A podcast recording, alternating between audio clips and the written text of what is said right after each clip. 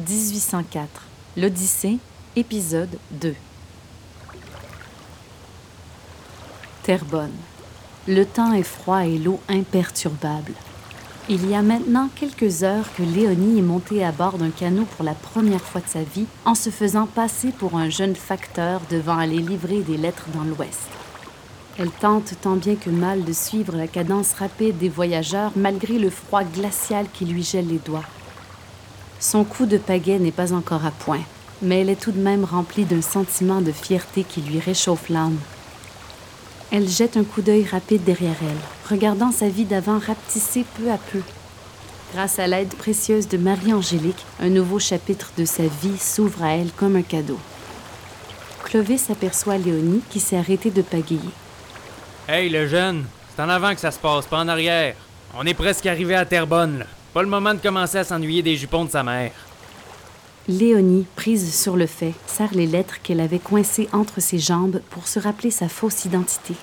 Terrebonne Euh, Elle se racle la gorge pour essayer de retrouver la voix grave qu'elle s'était donnée pour se faire passer pour un garçon. c'est pas à l'est, ça, euh, la seigneurie de Terrebonne? Ben oui, c'est à l'est. Tu penses qu'on s'en va où, le même? Ben, je pensais que le canot était censé partir faire le grand voyage vers l'ouest. Ouais, puis comment tu veux qu'on fasse ça, pas de bouffe? Euh, je me disais qu'on allait sûrement arrêter au fur et à mesure pour chasser. Les voyageurs qui avaient entendu le début de la conversation s'esclavent tout en continuant de pagayer.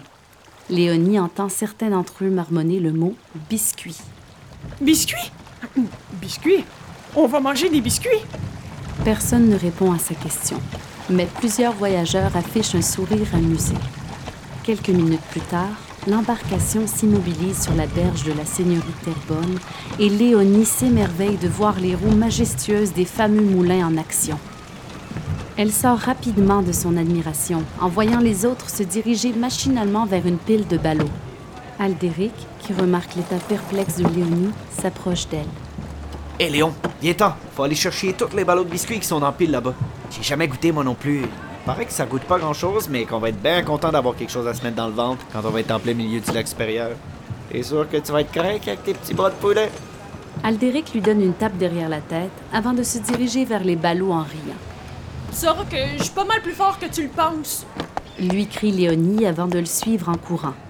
Elle regarde les voyageurs de son équipage empoigner les ballots à un bras et les balancer sur leurs épaules avec aisance et décide de s'approcher à son tour d'un ballot qui semble un peu moins rempli que les autres. Elle l'agrippe par une corde, tire de toutes ses forces, sans succès.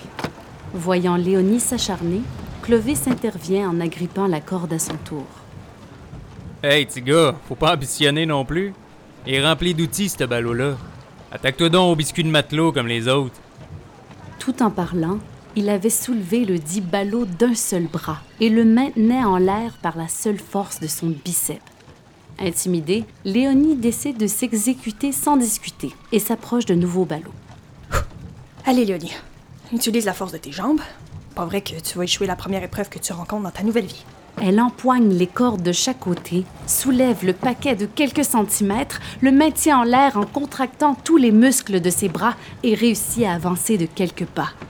Fière de son accomplissement, elle décide de lancer le ballot vers l'avant pour en avoir moins loin à parcourir par la suite. Allez, Léonie. Un, deux. Alors que Léonie s'apprête à lancer son paquet de toutes ses forces, un homme s'arrête devant elle sans qu'elle ne le voie. Utilisant tout le poids de son corps, Léonie catapulte le ballot rempli de biscuits qui atterrit de plein fouet directement sur les orteils de l'inconnu. Bloody hell! My toes! It hurts! Je ne sens plus mes oreilles! Who did that? Qui m'a lancé cette balade pleine de biscuits? Alors que l'homme sautille et pousse des cris de douleur en se tenant les orteils, deux nouveaux voyageurs arrivent à la course pour lui venir en aide. Seigneur, Monsieur McTavish, êtes-vous correct? Ben, tu vois bien qu'il est pas correct, Elisabeth. Il saute pis il crie comme si son kilt avait pogné en feu. Je suis désolée, je je suis désolée, je pensais pas qu'il y avait quelqu'un. Bon, qu'est-ce qui se passe ici? Cette petite démon me lançait sa balade sur les oreilles. Orteils. C'est vrai, ça, Léon? J'ai pas fait exprès, je vous jure. Je voulais juste rapprocher mon ballot du canot.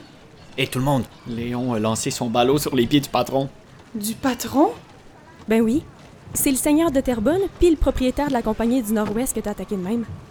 En passant, moi, c'est Elisabeth Bernatchez. Je vais me joindre à vous pour le voyage dans l'Ouest. Je suis cartographe. Euh, on va se joindre à vous. Moi, c'est Nazaire. Je suis son jumeau. Ou c'est elle qui est ma jumelle, ça dépend de comment vous le voyez. Les deux, on est des cartographes, puis on s'en vient explorer l'Ouest avec toutes vous autres. Ça, c'est si Léon se fait pas renvoyer par le patron. Je suis juste le facteur, moi, monsieur. Euh. Un letterman. Hein? Je suis pas habitué avec les ballots puis tout ça. Je suis là pour apporter des lettres dans l'Ouest. C'est tout. God, on my brand new shoes.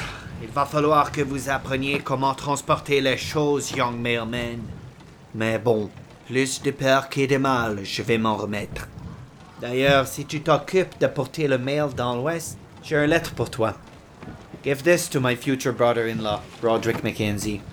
Il est dans le fort Chipewyan dans le Mont-Mount. Tu lui diras que c'est de la part de Simon McTavish. Bon, sauf votre respect, monsieur Monseigneur, euh, mais va falloir qu'on fasse un bout, nous autres. Ça tombe bien que vous embarquiez avec nous autres, les jumeaux. Il y avait des voyageurs qui débarquaient, vous allez pouvoir prendre leur place. Ça porte malchance, une femme à bord. Et c'est ainsi que notre héroïne fut de retour sur les flots de sa nouvelle vie. Cette fois-ci pour de bon. Avec une nouvelle femme dans l'équipage, le secret jusqu'à maintenant bien gardé de Léonie sera-t-il exposé au grand jour?